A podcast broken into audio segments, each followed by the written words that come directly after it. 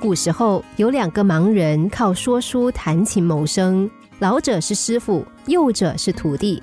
徒弟整天唉声叹气，也无法学好手艺，因为眼盲，他甚至常常失去生活的勇气。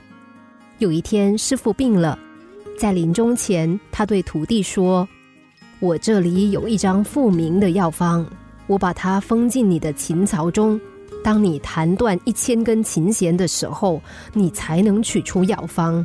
记住，你弹断每一根弦的时候，必须是尽心尽力的，否则再灵的药方也会失去效用。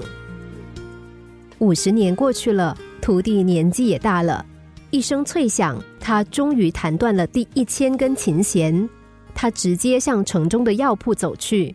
当他满怀希望的等着取回草药的时候，掌柜的却告诉他，那是一张白纸。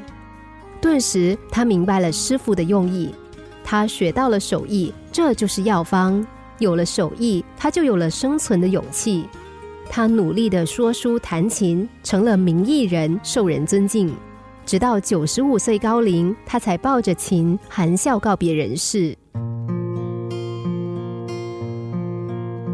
前途比现实重要。希望比现在重要，任何时候都不应该放弃希望，因为它是创造成功、创造未来的点金石。人生不能没有希望，所以无论我们深陷怎样的逆境，我们都不应该绝望。失望的时候萌生希望，能够驱散心中的浓雾，拥抱一片蔚蓝的天空。让我们带着希望生活，活出一个最好的自己。